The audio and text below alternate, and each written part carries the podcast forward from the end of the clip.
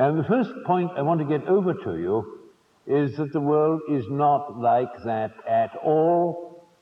Or let us be more polite. The world in which I live is not like that at all. Bienvenue sur Radio Recyclerie, le podcast des idées, des débats et des écologies, à écouter en accès libre sur larecyclerie.com. Qu'est-ce que la démocratie terrestre? En préambule de la conférence de l'écoféministe Vandana Shiva, trois femmes apportent leur regard sur cette question. L'avocate Marine Calmé, la philosophe Sophie Gosselin et la sociologue Geneviève Pruvot. Bonjour à toutes et à tous. Donc moi je suis Marin Schaffner, je suis euh, donc éditeur euh, aux éditions Wild Project, mais j'ai également eu l'immense privilège d'être le traducteur des mémoires de Vandana Shiva. Et second immense privilège que j'ai eu, c'est que ça fait maintenant quatre jours que j'accompagne Vandana dans sa tournée française. Et je peux vous dire que c'était un moment très agréable et ô combien formateur.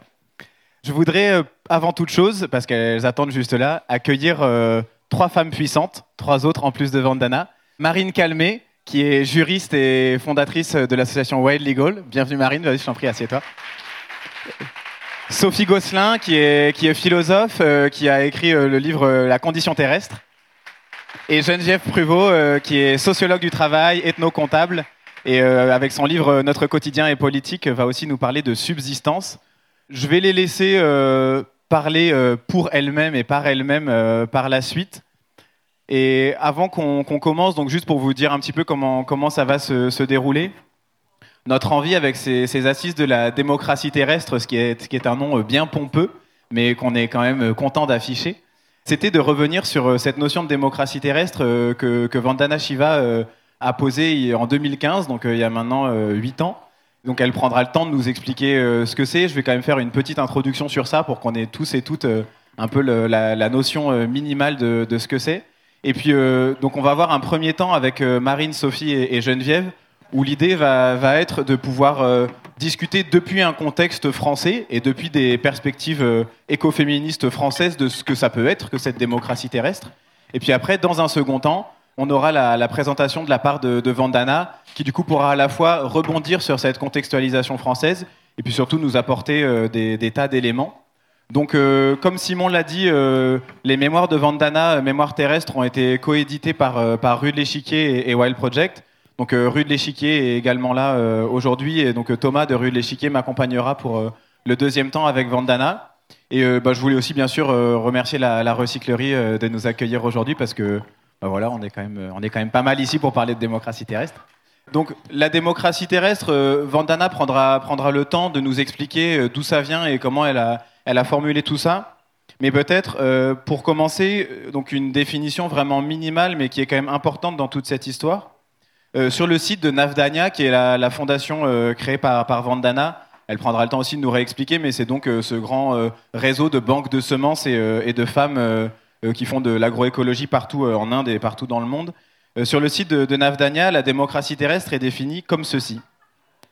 La démocratie terrestre est ancrée dans l'antique concept indien de Vasudhaiva Kutumkam, la famille terrestre. En tant que famille, tous les êtres ont des droits égaux à la subsistance grâce aux dons de la terre. Ça, c'est la définition minimale de ce qu'est la démocratie terrestre. Ensuite, Vandana, euh, avec d'autres, euh, a mis en place du coup une série de principes de la démocratie terrestre. Donc, je ne veux pas que ce soit trop long, mais juste je les énonce quand même parce qu'il me semble que vous allez voir, c'est des choses en fait qui vont faire écho tout au long de, cet après-midi. Donc, le premier principe de la démocratie terrestre, c'est la démocratie de toute vie. Nous sommes toutes et tous membres de la communauté terrestre. Le deuxième principe, c'est la valeur intrinsèque de toutes les espèces et de tous les peuples. Aucun être humain n'a le droit de posséder d'autres espèces, d'autres personnes ou les connaissances d'autres cultures par le biais de brevets ou de propriétés intellectuelles. Le troisième principe, c'est celui de la diversité dans la nature et dans la culture. La défense de la diversité biologique et culturelle est un devoir pour toutes et tous. Le quatrième, ce sont les droits naturels à la subsistance. Toutes et tous les membres de la communauté terrestre, y compris les êtres humains, ont le droit à la subsistance. Nourriture, eau, habitat sûr et propre et sécurité de l'espace écologique. 5. L'économie terrestre est démocratique et vivante. Les systèmes économiques de la démocratie terrestre repose sur des modèles durables, diversifiés et pluralistes. 6. Cette économie vivante est une économie locale. La relocalisation de l'économie est un impératif social et écologique. 7. La démocratie vivante. Les communautés locales, organisées selon des principes d'inclusion et de diversité, ont la plus haute autorité sur les décisions relatives à l'environnement et à la subsistance. 8. Les connaissances vivantes.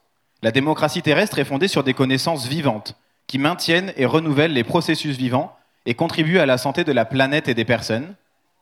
Neuvième et avant-dernier principe, équilibrer les droits et les responsabilités.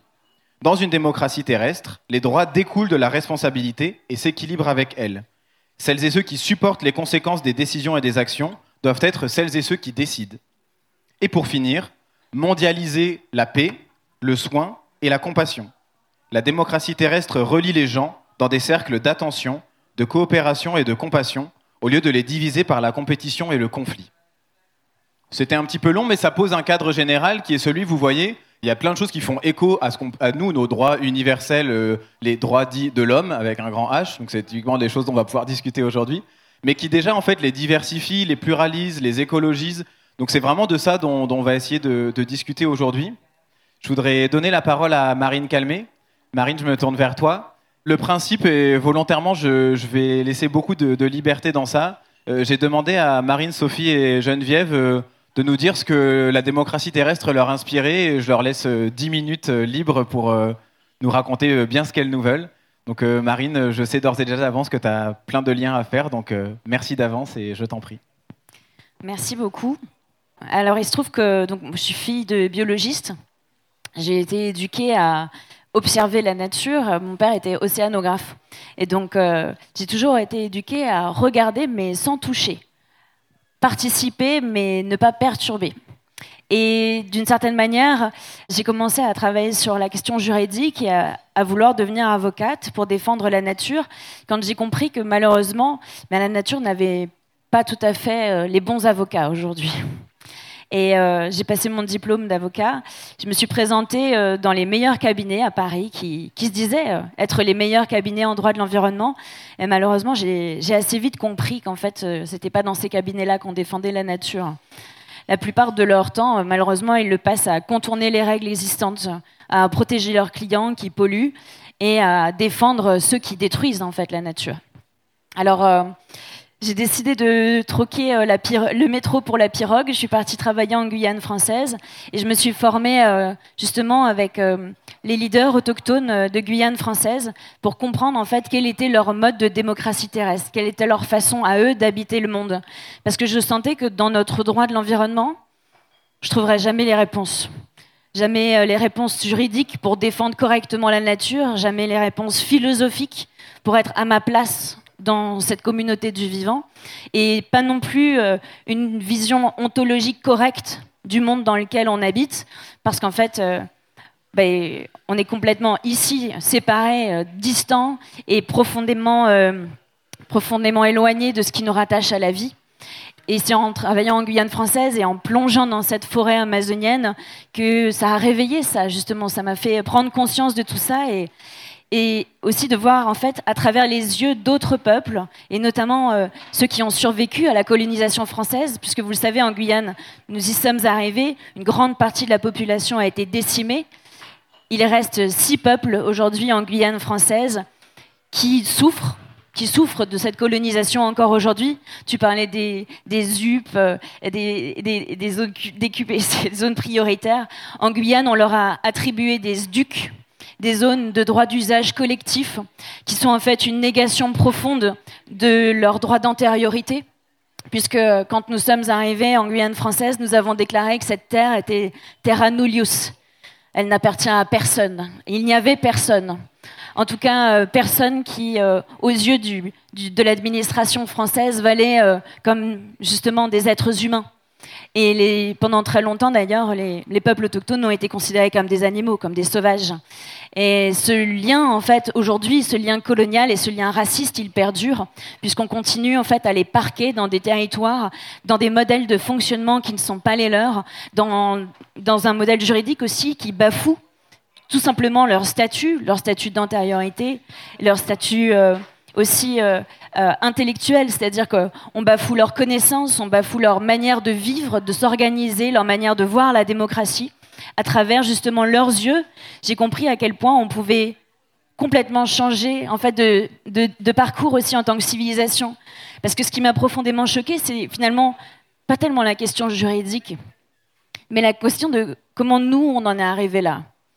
Parce qu'en fait, se voir à travers les yeux des autres, ça permet aussi de faire un pas de côté et de se dire qu'est-ce qui nous est arrivé pour qu'on en arrive aujourd'hui à cette situation? Comment on en est arrivé à ce monde capitaliste?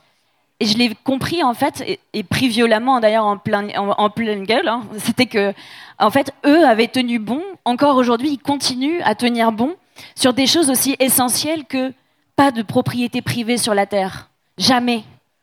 Parce que c'est ça le fondement des inégalités. Et les grands leaders autochtones, quand je suis arrivée en Guyane, ils m'ont dit Tu vas travailler avec nous sur la propriété sur la terre.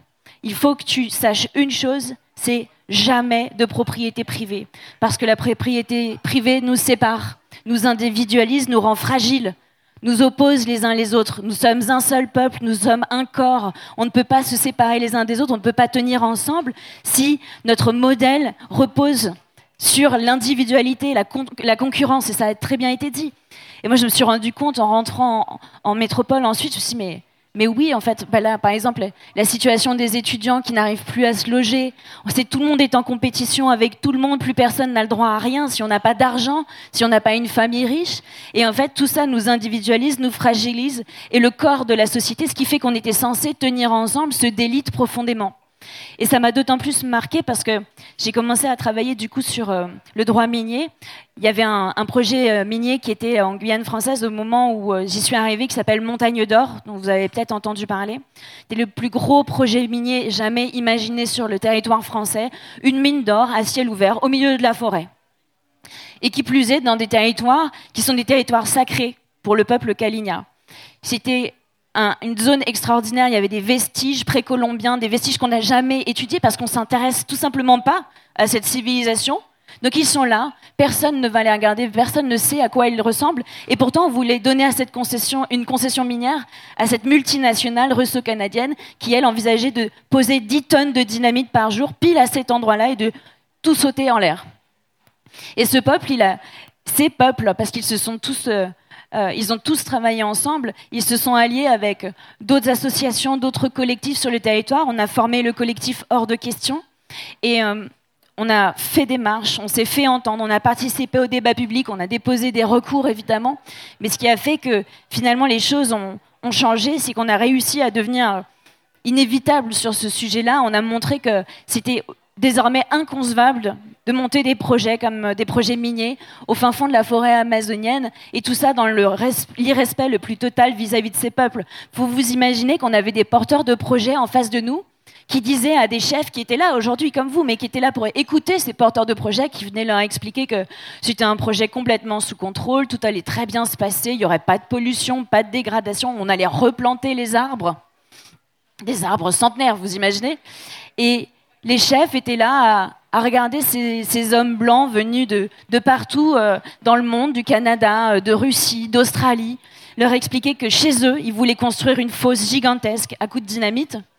Et je me suis vraiment rendu compte en fait du problème, c'est que on a vraiment construit des mondes qui ne peuvent plus parler, des mondes qui ont un rapport si différent les uns à la nature et aux autres, qu'en fait c'était inconcevable de voir ces personnes-là nous expliquer qu'il n'y avait pas de problème à dynamiter la terre, il n'y avait pas de problème à aller chercher l'or dans les entrailles de ce sol qui est pour eux si sacré, de couper ces arbres qui sont quasiment comme des gens de leur famille pour eux.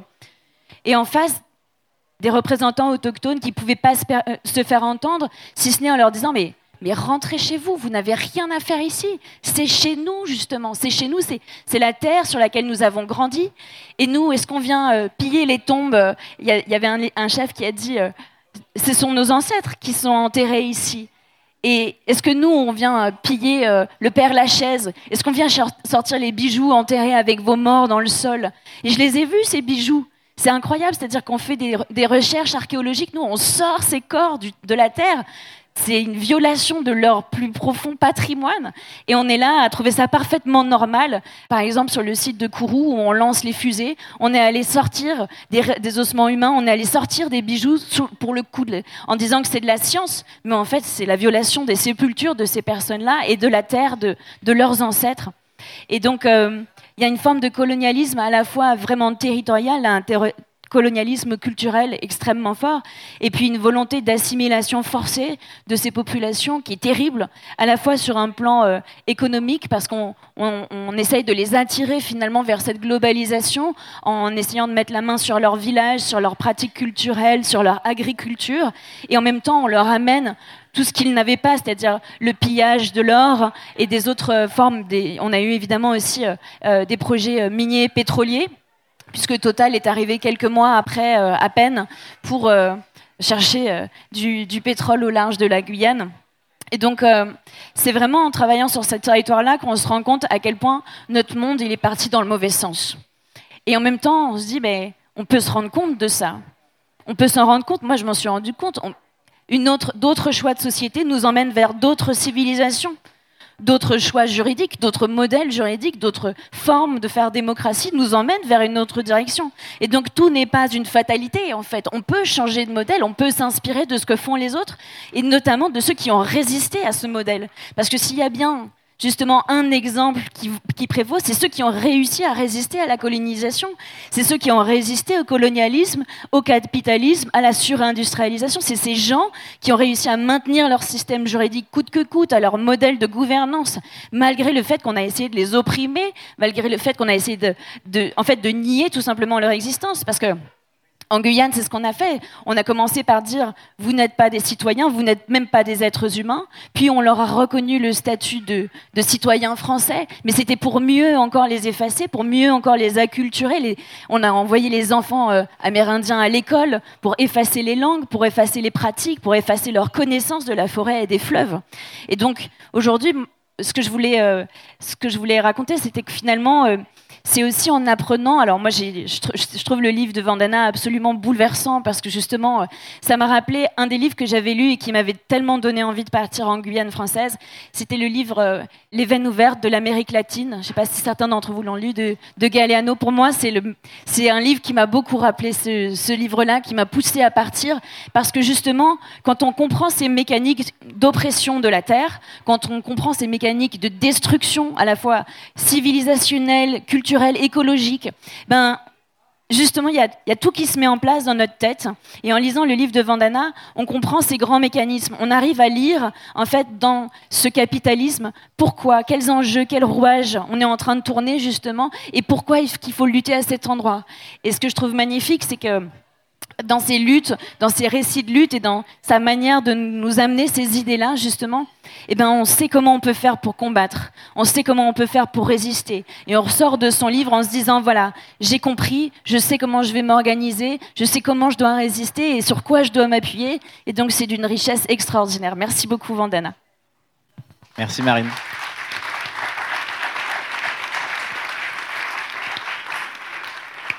Merci beaucoup. Sophie, t'enchaînes Merci. Eh ben, je suis ravie d'être ici avec, euh, vous et puis de rencontrer euh, pour de vrai, disons, pour la première fois Vandana Shiva, dont le travail m'accompagne depuis longtemps. Euh, j'ai découvert donc les écrits de Vandana Shiva et ses combats quand je suis allée. Donc j'étais vraiment toute jeune étudiante au premier forum social au Brésil. Et puis après en Inde aussi, je suis allée. Euh, et, je me souviens, donc ça a été vraiment un moment de, bah, un petit peu comme toi, hein, c'est un moment où on sort euh, du lieu où on vit, on découvre d'autres manières de vivre, d'autres références, d'autres luttes, d'autres manières de lutter, d'autres histoires. Et ça a été vraiment bouleversant parce que donc j'ai découvert ce travail-là avec toute cette critique euh, des brevetages du vivant, tous ces, enjeux en fait sur comment le vivant était l'objet d'une capture, d'une toute une, logique industrielle. Et j'ai aussi rencontré à cette occasion le mouvement euh, des Santerres du Brésil, qui a marqué pour moi clairement un, véritable tournant. Parce que moi, venant d'Europe, où j'étais habituée aux formes de, manifestations, disons, aux organisations syndicales, tout à coup, je découvrais quelque chose qui euh, m'a vraiment profondément touchée, c'était comment on pouvait repenser, refaire politique, refaire communauté depuis la terre. Depuis la terre, le lien à la terre, et justement depuis un processus collectif, alors là c'est à l'échelle du Brésil, hein, et d'organisation collective qui en passe par, qui est liée à la réforme agraire et qui en passe justement par une forme de décolonisation des terres. Alors, il faut imaginer, hein, le mouvement des sans-terres, c'est sans doute un des mouvements les plus importants au Brésil, même s'il est en difficulté depuis des années, hein, avec toutes les, situations politiques extrêmes. Mais euh, c'est quand même un mouvement absolument incroyable, puisqu'on a des, des, habitants qui habitent dans les favelas et qui décident, enfin, qui sont amenés collectivement, des fois par centaines, à partir pour occuper des terres qui sont en fait, euh, sont même pas cultivées, qui sont souvent des, terres de spéculation aux mains de spéculateurs, et qui décident d'occuper ces terres pour revendiquer le droit de cultiver ces terres. Et donc ils forment des, communautés. Des fois, ils occupent pendant des, années, hein, euh, au milieu de, nulle part. Enfin, c'est vraiment absolument impressionnant. Ils reconstituent des, villages avant d'avoir l'autorisation de pouvoir véritablement construire euh, sur ces terres et de les habiter réellement.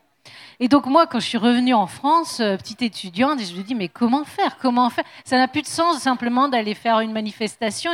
Il faut faire, il faut aller plus loin. Il faut vraiment qu'on arrive à changer nos manières de faire communauté, nos manières d'habiter le monde. Et c'est à, ce moment, moi j'étais persuadée de ça, mais je sentais bien qu'en France c'était très difficile. C'était quelque chose qui, comme si le, les pays n'étaient pas encore mûrs pour entendre ça. Et il a vraiment fallu qu'il y ait tous ces mouvements écologistes qui euh, commencent à émerger en, relation et en petit à petit qui ont commencé à converger aussi avec les luttes paysannes, notamment euh, la Confédération paysanne.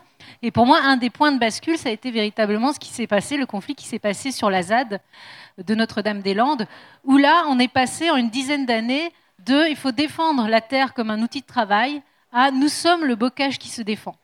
Et donc là, je me suis dit, donc là, il y a quelque chose qui est en train de se passer enfin en France, c'est-à-dire que on n'est plus simplement en train de soit défendre le climat comme une espèce de grande abstraction planétaire, ou défendre, protéger euh, la nature comme quelque chose qui serait encore extérieur. Non, nous sommes le bocage qui se défend, nous sommes la nature qui se défend. Donc ça veut dire nous, humains, appartenons à la Terre, nous, formons, nous formons des communautés avec les autres humains.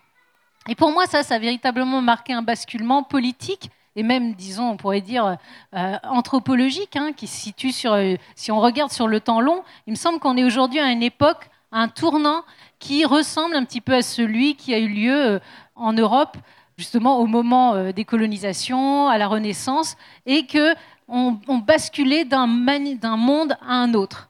Et aujourd'hui, on est un petit peu dans cet espace de zone de trouble à la fois cosmologique, politique, où tout est en crise et on sent qu'on a besoin de réinventer nos manières de faire collectif, nos manières de faire institution, de repenser l'espace politique.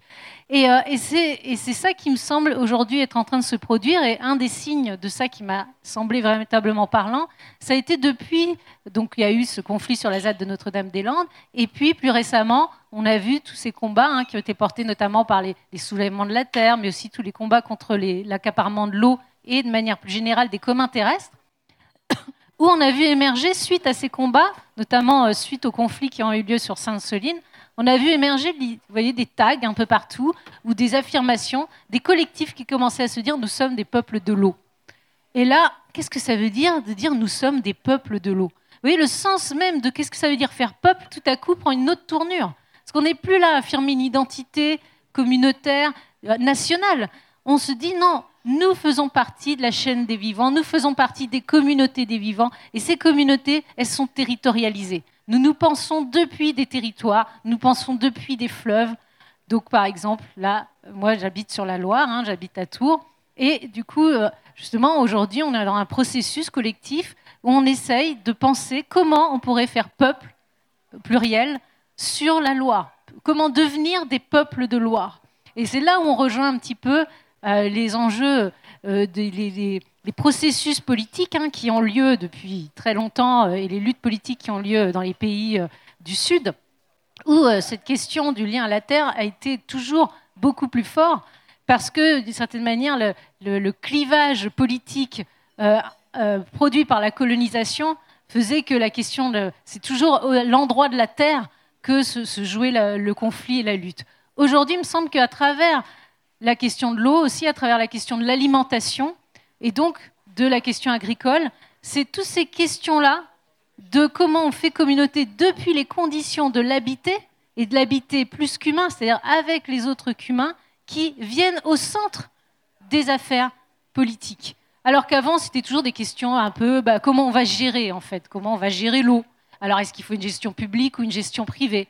Et aujourd'hui, on voit bien que c'est plus ça. Quand on dit nous sommes le peuple de l'eau, c'est dire que l'eau n'est plus simplement une ressource. L'eau, c'est la condition même des formes de la, des conditions même de renouvellement des formes de vie, et c'est aussi ce qui fait lien entre les vivants, entre les habitants, entre les êtres d'un territoire. Donc ça veut dire que l'idée même de ce qui fonde la société, c'est-à-dire dans l'horizon moderne, c'était le contrat social, donc c'est-à-dire c'est les êtres humains qui se réunissent, qui passent un contrat grâce à leur volonté et sur la base de leur conscience. Mais en fait, qu'est-ce qui est évacué de cette conception politique du contrat social C'est justement notre condition d'être corporel.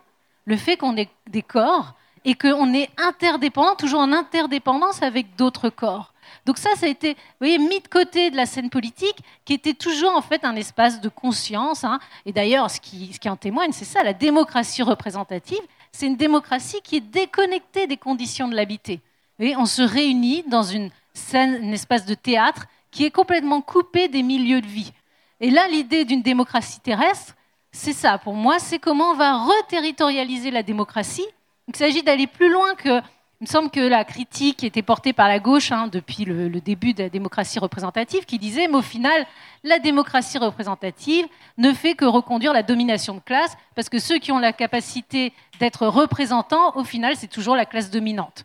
Donc ça, c'est une critique sur laquelle je, je suis totalement d'accord, mais il me semble qu'aujourd'hui, on va plus loin. Quand on commence à dire, nous sommes peuple de l'eau, nous sommes peuple rivière, peuple de Loire, peuple montagne, là on dit non, le lieu de la démocratie, ce sont les territoires de vie. Et ce qui est intéressant dans l'idée de dire peuple de l'eau, c'est que on pense la terre depuis la circulation, depuis les migrations, c'est-à-dire depuis toutes ces formes de vie qui justement ont besoin de circuler pour nourrir les territoires. C'est plus la terre, voyez, c'est plus une vision continentale de la politique où on pense toujours, voyez, en surplomb comment on va gérer, comment on va partager le territoire, qui est en final la vision euh, coloniale aussi, hein. toujours une vision propriétaire. Non, là, c'est comment on pense depuis les cycles de l'eau, c'est-à-dire bah, à la fois le, fleuve, le bassin versant, tous ces affluents, mais aussi les nuages, la pluie euh, et toutes les zones humides. Voyez, c'est ça les cycles de l'eau. Donc ça veut dire que c'est aussi toutes les espèces, toutes les espèces migratrices qui peuvent venir, que ce soit les oiseaux, que ce soit les poissons, mais aussi les êtres humains, et qui eux aussi participent à tramer les territoires de vie. Donc c'est ça, vous voyez, souvent on fait le reproche, on dit euh, oui, mais l'écologie, attention, euh, dès que vous parlez de territoire, euh, territorialisé, pensé depuis l'habité, il y a le risque de défense d'une logique identitaire, donc réactionnaire, vous voyez, une appartenance au sol. Il me semble que là, ce qui est en train d'émerger avec cette idée de peuple de l'eau, c'est précisément l'inverse. C'est dire que nos territoires ne sont vivants que parce qu'ils sont hospitaliers et que c'est les conditions même de cette hospitalité, d'une véritable hospitalité terrestre, voyez, comment on repense les relations qui permettent à un territoire de renouveler ses propres conditions d'existence, qui va être le lit et le lieu où va pouvoir se déployer ces, démocraties terrestres en cours de construction et dont on a bien besoin parce que quand on voit que les systèmes autoritaires sont en train de monter partout, les politiques autoritaires sont partout véritablement en train de se développer, on voit bien que là, la, démocratie représentative est aujourd'hui à bout de souffle. Donc il va bien falloir réinventer des démocraties là où on habite, là où on vit, avec tous les êtres avec lesquels on vit. Merci beaucoup.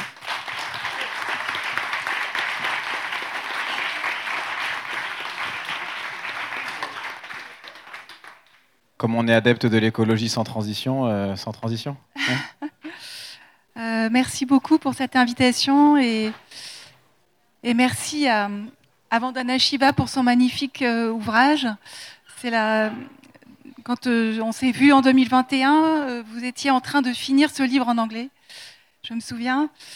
Je vous avais demandé, j'adorerais que vous racontiez une journée de votre vie, tellement elle est dense et faite de combats de tous instants et, avec des, des géants, des géantes, mais aussi de rencontres avec des personnes euh, activistes comme vous à tous les niveaux. Et on a eu l'occasion de discuter de Maria Miss, qui entre-temps est, est, décédée.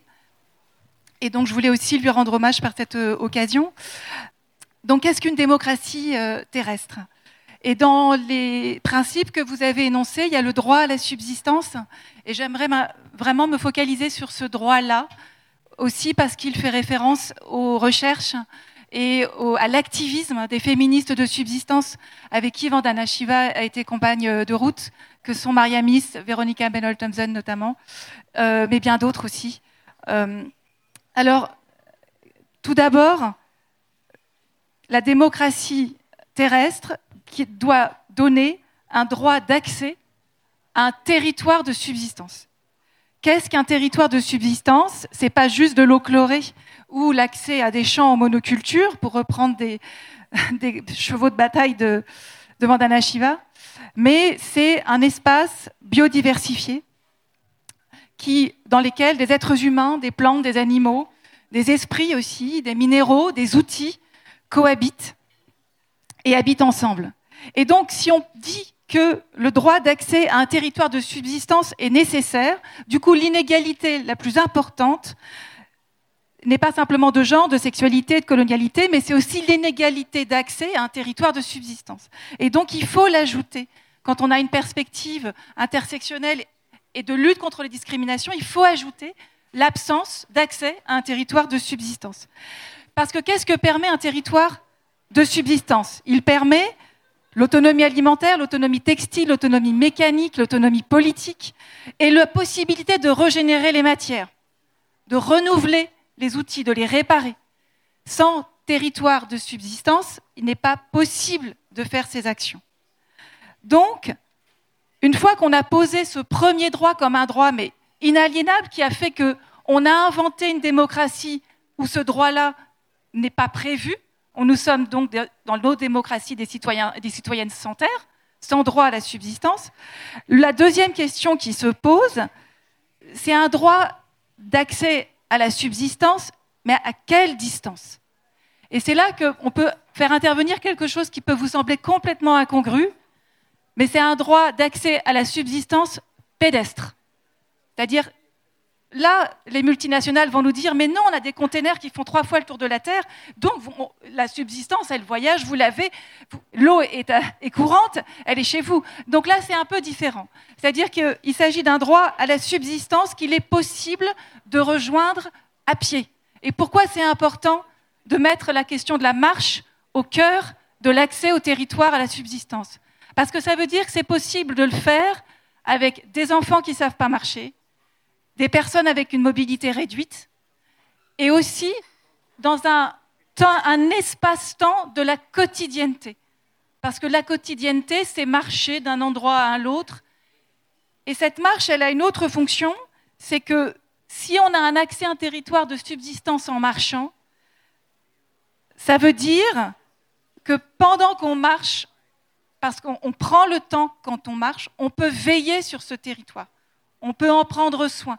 Et c'est très exactement ce que font les forestiers, les forestières, les habitantes et les habitants des forêts que décrit Vandana Shiva, qui sont évidemment des forêts entretenues par ces marches de toutes les personnes qui les habitent. Et donc à partir de là, le droit d'accès pédestre à la subsistance, évidemment, ça, ça fait exploser l'urbanisation, la métropolisation telle qu'on la conçoit, ça fait aussi évidemment changer euh, le régime euh, foncier. Et euh, évidemment, ça rend tout de suite, immédiatement, nos démocraties actuelles, telles qu'on nous les présente, comme des démocraties motorisées, comme si la motorisation faisait partie du droit à la démocratie. Et donc là, c'est un droit à la marche dans des territoires de subsistance qu'il importe de revendiquer. Autre point très important, c'est que ce droit d'accès pédestre à un territoire de subsistance, c'est pas un droit d'accès, on part et on revient. On y va quand on a envie. Parce que la subsistance, ça ne se fait pas quand on a envie. C'est saisonnier. Et quand on manque une petite fenêtre de saisonnalité, il faut du coup attendre la saison suivante. Donc, ce territoire pédestre de subsistance, il est extrêmement exigeant et il implique un droit d'usage, mais à utiliser. Et donc, ça pose aussi la question du droit d'accès, qui n'est pas simplement droit d'accès, mais donc obligation d'usage. Et là, j'aimerais venir avec un concept vraiment politique que moi je trouve très fort et que euh, qu'on trouve chez, euh, euh, dans la perspective de subsistance défendue par, par notamment Mariamis et Veronica Bennell Thompson, c'est ce qu'elles appellent la sweat equity. L'égalité, certes, mais dans le labeur et dans la, et dans la sueur en quelque sorte. C'est-à-dire que donc l'égalité, c'est pas l'égalité du droit d'accès à la subsistance, c'est que tout le monde, quel que soit son statut, sa classe, son genre, euh, est obligé de mettre la main à la pâte. C'est-à-dire qu'il n'y a pas de possibilité de se soustraire de ce droit d'usage.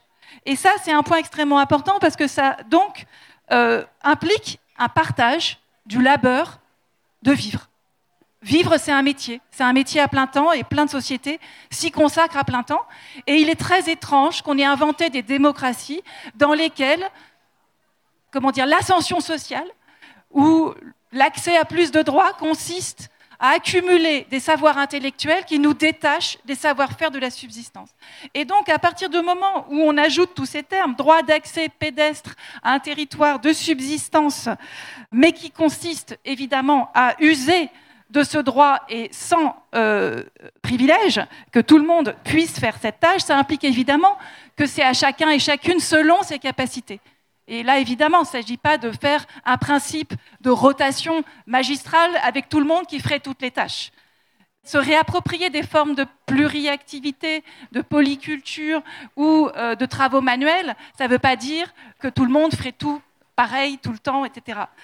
Mais en revanche, personne ne peut s'y soustraire. Et autre point qui est le corollaire, euh, c'est que pour arriver à cette égalité de concernement très concret, qui n'est pas juste j'y pense, qui est un concernement de fabrique collective, il faut des échelles qui sont tout à fait congruentes avec ce que c'est que la subsistance. Et la subsistance, on l'a dit, elle, se pense, elle se vit, elle se fabrique avec ses mains et ses pieds.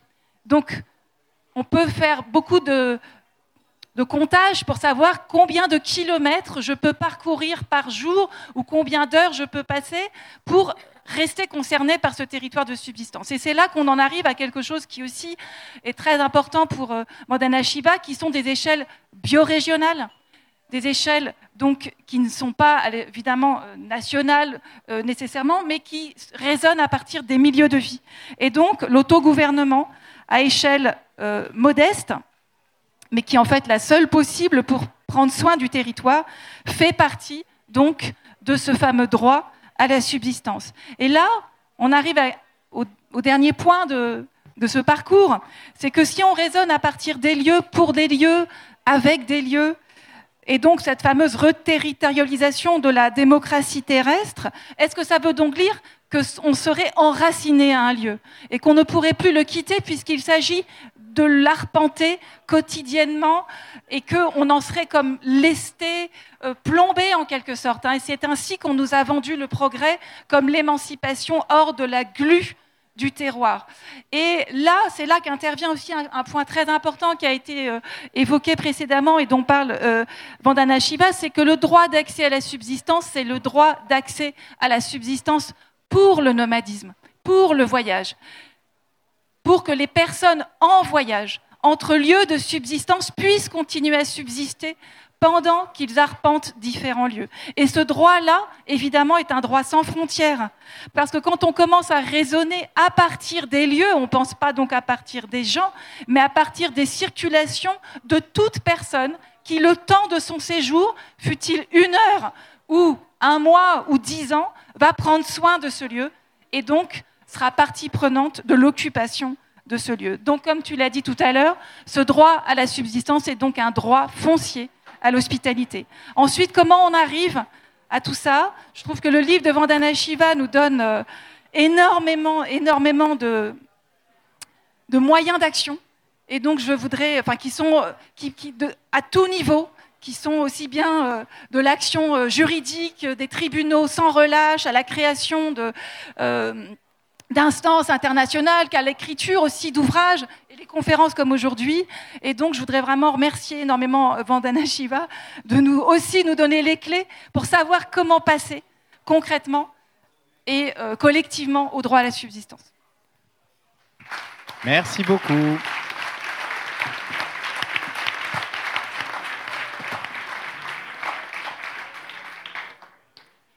Merci. Voilà euh, une belle polyphonie. Euh, merci à vous toutes les trois. Il nous reste euh, une petite dizaine de minutes encore si vous voulez réagir les unes les autres à, vos différents propos. pareil, vous pouvez réagir librement, mais notamment, il me semblait que une des choses qu'on n'a peut-être pas abordées et qui est une autre manière de relier tout ce qui a été dit, c'est la question des droits de la nature et d'être gardien ou gardienne de la nature. Et pareil avec cette question des attaches et de cette liberté et de l'ancrage. Enfin voilà Peut-être euh, Marine, si, tu veux réagir rapidement sur ça, puis s'il y a d'autres choses sur lesquelles tu as envie de réagir, n'hésite pas. Bah, tout d'abord, merci, parce que c'était vraiment passionnant. Et puis, euh, effectivement, dans ce, dans ce cadre-là, il y a cette question finalement aussi euh, de notre rôle à tous. Alors moi j'aime bien parler de gardienne et de gardien de la nature, c'est le nom de mon livre du coup. Et l'objectif était en fait, à travers ce que je vous ai raconté en Guyane, d'expliquer en fait comment nous, chacun à notre échelle, nous pouvons agir. Et la place du droit, là-dedans, elle est essentielle parce que le droit, c'est un peu, euh, malheureusement, un outil euh, qui peut être aussi bien bénéfique que destructeur lorsqu'il est mal utilisé. C'est-à-dire, c'est un peu à double tranchant. Soit vous avez un droit qui est pensé par les gens qui protègent l'intérêt collectif, ou un droit coutumier qui est le fruit d'une sagesse locale, territoriale, qui vient de la connaissance du milieu dans lequel on vit. Ou alors, vous avez justement un droit colonial, un droit d'oppression, un droit qui maintient un statu quo pour ceux qui dirigent les autres. Et donc, euh, moi, j'ai une, relation très ambivalente au droit. Et puis, en travaillant, euh, euh, du coup, sur ces sujets en, Amérique du Sud, j'ai découvert ce mouvement des droits de la nature, très puissant, un mouvement qui, en fait, part du postulat que chaque entité naturelle et que la communauté des vivants est un sujet de droit à part entière et dispose de droits propres.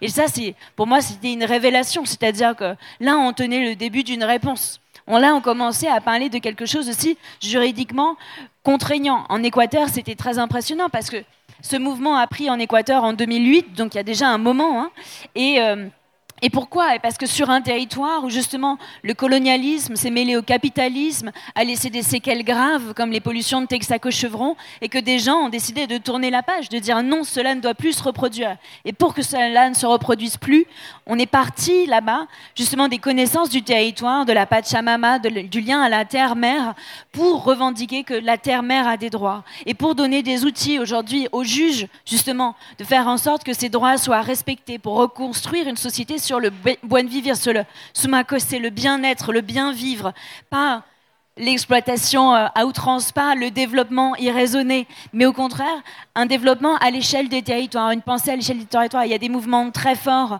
de gardiens et de gardiennes de la forêt localement qui agissent.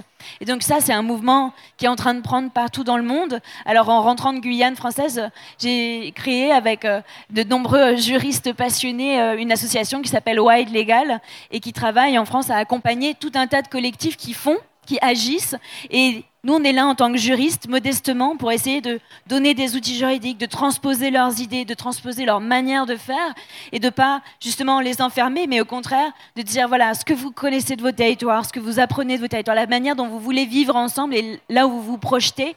C'est ça qui nous intéresse à nous, c'est ça qui nous intéresse nous en tant que juristes, et comment on le traduit en droit pour vous protéger, pour faire en sorte que ces droits, ça soit une forme de contrat. C'est Michel Serres qui disait, il parlait de contrat naturel, parce que il faut réécrire un contrat naturel. Il faut réécrire une manière de vivre avec la nature. On le voit, c'est une guerre permanente avec le vivant. Et donc désormais, pour restaurer la paix, il faut re-signer aussi ce contrat de paix avec les autres que humains, re-signer un contrat de paix avec l'eau, avec euh, nos rivières, nos fleuves, et faire en sorte qu'on soit véritablement ces gardiens et gardiennes de l'eau demain. Et ça impose de nouvelles règles, de nouvelles manières de faire euh, corps. Et le droit, pour ça, est un outil exceptionnel parce que c'est une fiction qu'on écrit ensemble. Ce n'est pas euh, une chose qui tombe du ciel. Ce n'est pas un fardeau.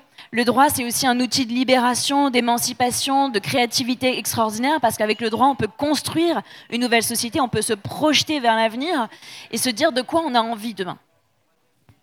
Merci beaucoup. Ouais, si, vas-y, je t'en prie, réagis, ouais. Juste sur la question des droits de la nature. Récemment, j'étais à un colloque, euh, nous étions à un colloque euh, sur euh, les résurgences autochtones, c'était à Dijon, et il y avait des, des, chercheuses canadiennes issues de communautés autochtones qui présentaient justement, qui travaillaient justement sur le droit et sur le lien entre le droit civil, disons occidental, hein, héritier du droit romain, et le droit coutumier, enfin, ou plutôt la coutume, qui n'est pas exactement un, droit au sens euh, du droit civil. Euh, et, justement, comment trouver des espaces pour rendre possible un dialogue entre eux, leur tradition, euh, disons, d'institution des règles qui plutôt ont passé par la coutume, qui étaient donc plutôt des pratiques orales, et ce système juridique qui est lié à la création de l'État rationnel, hein, de l'État moderne, qui est fondé justement sur ce, droit qui est un droit hors sol, en fait. Le droit civil c'est un droit qui est hors sol. Et donc elle, réfléchissait à ça, euh, et, du coup je leur demandais comment elle percevait euh, tout ce qui était droit de la nature. Euh, et, donc elle trouvait ça intéressant et elle commençait à s'y intéresser. Et je lui disais, je leur racontais comment nous, sur la loi, on, s'était intéressé à, ça. Qu'est-ce que ça voudrait dire de donner à, Loire, au fleuve Loire, le statut de sujet de droit? Et je lui disais que pour nous, c'était moins l'outil juridique qui nous comptait, que comment, à travers cet outil, qui à un moment va personnifier, va personnaliser la Loire comme une entité euh, pouvant euh, défendre ses droits devant un tribunal, comment en utilisant en fait ce dispositif juridique, en fait, ce qui est intéressant, c'est qu'est-ce que ça met au mouvement sur le territoire. C'est-à-dire c'est moins le dispositif juridique en lui-même qui compte que le processus que j'appelle le cosmopolitique, que ça permet, dont ça permet l'émergence, et notamment comment, à travers cette personnalisation euh, de Loire, en fait, s'initie un processus de personnification du fleuve, où tout à coup, on commence à dire, mais on fait partie du fleuve qui est une entité vivante, c'est-à-dire c'est un être collectif, et on fait partie de cet être collectif en tant qu'humain. Et du coup, toute la question des pratiques euh, vernaculaires, des pratiques coutumières, qui avaient été complètement invisibilisées, écrasées, commence aujourd'hui à réémerger parce que la question, c'est justement, c'est quoi ce lien qu'on a vivant avec le fleuve? Quels sont nos rapports, nos relations? Et donc les relations qui en passent par nos corps, qui en passent par des usages, qui en passent par des pratiques. Et tout ça est en train aujourd'hui de réémerger. Et donc je lui parlais de ça, elle me disait, ah mais c'est intéressant. En fait, vous êtes en train de faire le processus inverse de nous. C'est-à-dire que nous, on part de la coutume et on se dit bah, comment on se raccroche avec ce système qui nous a été imposé, ce système de droit qui nous a été imposé par, la colonisation. Et vous, c'est comme si depuis cet état de droit, vous essayez petit à petit en fait de l'utiliser pour revenir à la terre et pour réveiller des pratiques coutumières qui avaient été complètement balayées. Merci beaucoup. Un grand merci.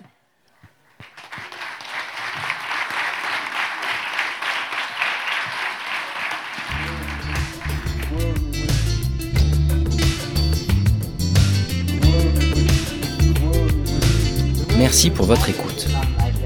Toutes nos émissions sont disponibles en podcast sur larecyclerie.com. Vous pouvez également suivre nos actualités sur Facebook, Instagram ou encore mieux, venir échanger avec nous à la recyclerie au 83 boulevard Ornano à Paris, métro porte de Clignancourt.